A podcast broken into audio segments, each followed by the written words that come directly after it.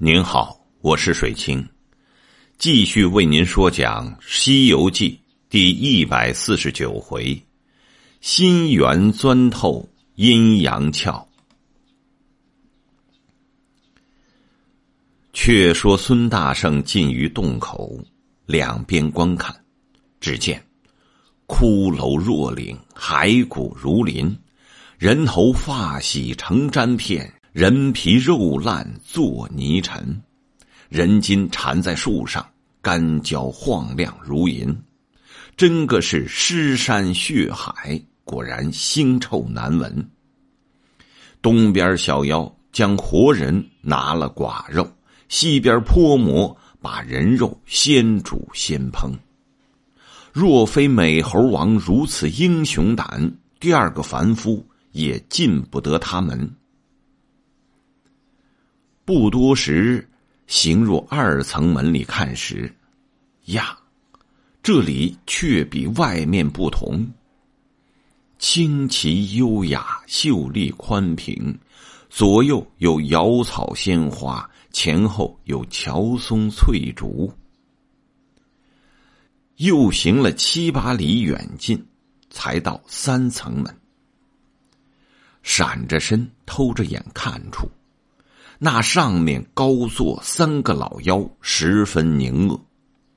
中间的那个生的，凿牙锯齿，圆头方面，声吼若雷，眼光如电，仰鼻朝天，赤眉飘艳。但行处百兽心惶，若坐下，群魔胆战。这一个是兽中王，青毛狮子怪。左手下那个生的，凤目金睛，黄牙粗腿，长鼻银毛，看头似尾，圆额皱眉，身躯累累，细声如窈窕佳人，玉面似牛头恶鬼。这一个是藏齿修身多年的黄牙老相。右手下那一个生的，金翅昆头，星睛豹眼，镇北图南，刚强勇敢，变声翱翔，燕啸龙惨，团风和百鸟藏头，舒利爪，朱禽丧胆。这个是云城九万的大鹏雕，那两下列着有百十大小头目。一个个全装披挂，戒咒整齐，威风凛凛，杀气腾腾。行者见了，心中欢喜，一心儿不怕，大踏步径直进门，把绑铃卸下，朝上叫声：“大王！”三个老魔笑呵呵问道：“啊，小钻风，你来啦？”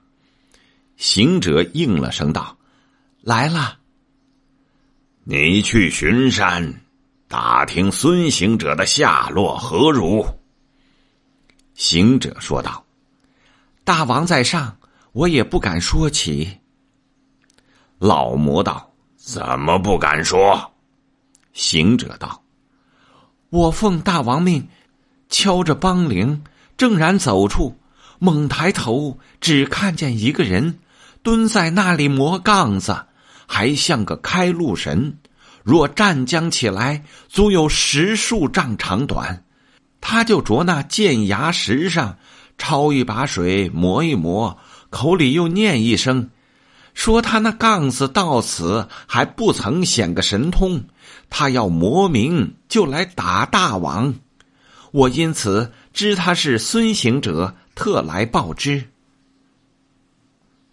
那老魔闻此言，浑身是汗，吓得战呵呵的道：“啊，兄弟，我说莫惹唐僧，他徒弟神通广大，预先做了准备，魔棍打我们，怎生是好？”叫道：“小的们，把洞外大小巨叫进来，关了门。”让他过去吧。那头目中有知道的报：“大王，门外小妖已都散了。”老魔道：“哦，怎么都散了？想是闻得风声不好也。快早关门！快早关门！”众妖乒乓把前后门尽皆牢栓紧闭。行者自心惊道：“嗯。”这一关了门，他再问我家长里短的事，我对不来，却不弄走了风，被他拿住。且再唬他一唬，叫他开着门好跑。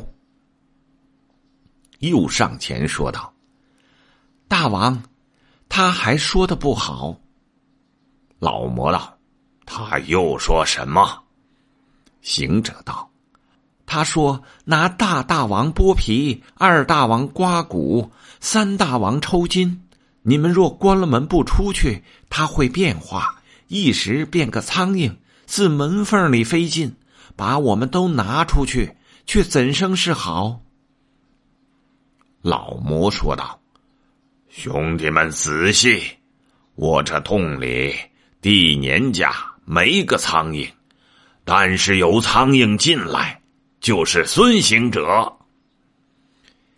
行者暗笑道：“嘿嘿，就变个苍蝇，唬他一唬，好开门。”大圣闪在旁边，伸手去脑后拔了一根毫毛，吹一口仙气，叫变，即变作一个金苍蝇飞去，往老魔劈脸撞了一头。那老怪慌了，道：“哦。”兄弟，不停的，那会儿进门来了，惊得那大小群妖一个个压叉扫帚，都上前乱扑苍蝇。这大圣忍不住痴痴的笑出声来。干净他不一笑，这一笑笑出圆嘴脸来了，却被那第三个老妖魔跳上前，一把扯住道。哥哥，险些被他瞒了。老魔道：“呃，兄弟，谁瞒谁？”三怪道：“刚才这个回话的小妖，不是小钻风，他就是孙行者，必定撞见小钻风，不知是他怎么打杀了，却变化来哄我们。”行者慌了，嗯。他认得我了，几把手摸摸，对老怪说道：“哎，我怎么是孙行者？我是小钻风，大王错认了。”老魔笑道：“哈哈哈哈兄弟，他是小钻风，他一日三次在面前点卯，我认得他。”又问：“你有牌儿吗？”行者道。有，撸起衣服就拿出牌子。老怪一发认识道：“兄弟，莫屈了他。”三怪道：“哥哥，你不曾看见他，他才闪着身笑了一声。我见他就露出了雷公嘴儿来，见我扯住时，他又变作个这等模样，叫道。”小的们，拿绳来！众头目汲取绳索，三怪把行者搬翻到四马攒体捆住，揭起衣裳看时，足足是个弼马温。原来行者有七十二般变化，若是变飞禽走兽、花木器皿、昆虫之类，却就连身子滚去了；但变人物。却只是头脸变了，身子变不过来。果然一身黄毛，两块红骨，一条尾巴。老妖看着道：“是孙行者的身子，小钻风的脸皮，是他了。”叫道：“小的们，先安排酒来，与你三大王递个德功之杯。”既拿到了孙行者，唐僧坐定，是我们口里食也。三怪道：“且不要吃酒，孙行者溜洒，他会逃遁之法，只怕走了。叫小的们抬出瓶来，把孙行者装在瓶里，我们才好吃酒。”老魔大笑道：“哈哈哈哈哈！正是，正是。”几点三十六个小妖入里面开了库房门，抬出瓶来。你说那瓶有多大？只得二尺四寸高，怎么用得三十六个人抬？那瓶乃阴阳二气之宝，内有七宝八卦二十四气，要三十六人按天罡之数才抬得动。不一时。那宝瓶抬出，放在三层门外，斩得干净。揭开盖，把行者解了绳索，剥了衣裳，就着那瓶中仙气，嗖的一声吸入里面，将盖子盖上，贴了封皮，却去吃酒道：“猴儿，今番入我宝瓶之中，再莫想那西方之路。若还能够拜佛求经。”除是转背摇车，再去投胎夺舍事。你看那大小群妖，一个个笑呵呵，都去贺功不提。却说大圣到了瓶中，被那宝贝将身束的小了，索性变化蹲在当中，半晌倒还阴凉。忽失声笑道：“嘿嘿嘿嘿嘿。”这妖精外有虚名，内无实事，怎么告诉人说这瓶装了人一时三刻化为脓血？若似这般凉快，就住上七八年也无事。咦，大圣原来不知那宝贝的根由。假若装了人，一年不雨，一年阴凉，但闻得人言。就有火来烧了。大圣未曾说完，只见满屏都是火焰。幸得他有本事，坐在中间，捻着避火诀，全然不惧。耐到半个时辰，四周围钻出四十条蛇来咬。行者抡开手抓将过来，尽力气一算，算作八十段。少时间。又有三条火龙出来，把行者上下盘绕，着实难禁。自觉慌张无措，道：“别是好处，这三条火龙难为。再过一会儿不出，弄得火气攻心，怎了？”他想到：“我把身子长一长，劝破吧。”好大圣，念着诀，念声咒。叫长，即长了丈数高下，那瓶子紧靠着身，也就长起去。他把身子往下一小，那瓶儿也就小了下来。行者心惊道：“难难难！怎么我长他也长，我小他也小，如之奈何？”话说未了。孤拐上有些疼痛，即伸手摸摸，却被火烧软了。自己心焦道：“嗯，怎么好？孤拐烧软了，弄做个残废之人了。”忍不住掉下泪来。这正是遭魔遇苦怀三藏，着难临危虑圣僧。说道：“师傅啊！”当年归正，蒙观音菩萨劝善，脱离天灾。我与你苦力诸山，收田多怪，降八戒得沙僧，千辛万苦，指望同证西方，共成正果。何其今日遭此毒魔，老孙误入于此，轻了性命，撇你在半山之中，不能前进。想是我昔日名高，故有今朝之难。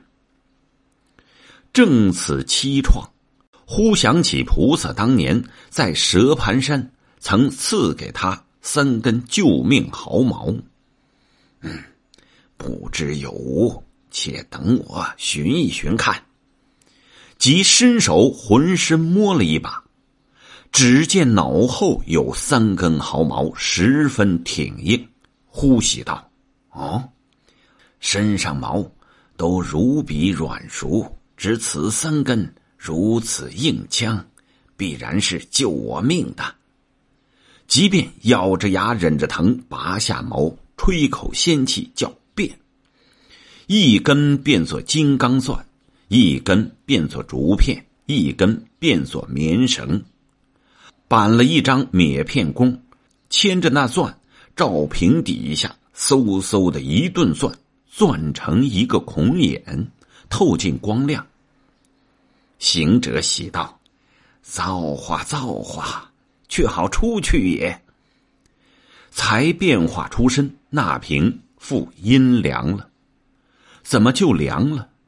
原来被他攥了，把阴阳之气泄了，故此遂凉。郝大圣收了毫毛，将身一小，就变作个调料虫，十分细巧，细如须发，长似眉毛，自孔中钻出，且还不走，竟飞在老魔头上盯着。那老魔正饮酒，猛然放下杯儿，说道。三弟，孙行者这回可化了吗？三魔笑道：“哈哈哈哈到时候了。”老魔叫传令抬上平来，那下面三十六个小妖即便抬平，平就轻了许多。慌的众小妖报道：“大王，平轻了。”老魔喝道：“胡说！宝贝那阴阳二气之全功，如何轻了？”内中有一个勉强的小妖，把瓶提上来道：“你看，这不轻了。”老魔揭盖看时，只见里面透亮，忍不住失声叫道：“啊！这瓶里空者，空也！”大圣在他头上也忍不住道了一声：“我的儿啊，搜者走也！”众怪听见道：“走啦，走啦！”即传令：“关门，关门！”那行者将身一抖，收了剥去的衣服，现本相，跳出洞外，回头骂道：“妖精，不要无礼！”瓶子钻破，装不得人了，只好拿来出宫。欢欢喜喜，嚷嚷闹闹，踏着云头，径转唐僧处。那长老正在那里搓土为香，望空祷住。行者且停云头，听他祷住什么？那长老合掌朝天说道。祈请云霞众位仙，六丁六甲与诸天，愿保贤徒孙行者神通广大，法无边。大圣听得这般言语，更加努力收敛云光，近前叫道：“师傅，我来啦。”长老搀住道：“悟空老路，你远探高山。”许久不回，我甚忧虑啊！端的这山中有何吉凶？行者笑道：“嘿嘿嘿，师傅，才这一去，一则是东土众僧有缘有分，二来是师傅功德无量无边，三也亏弟子的法力。”将前相装钻风现平里及脱身一事。细陈述了一遍。今得见尊师之面，实为两世之人也。长老感谢不尽道：“你这番不曾与妖精赌斗吗？”行者说道：“不曾。”长老说道：“这等保不得我过山了。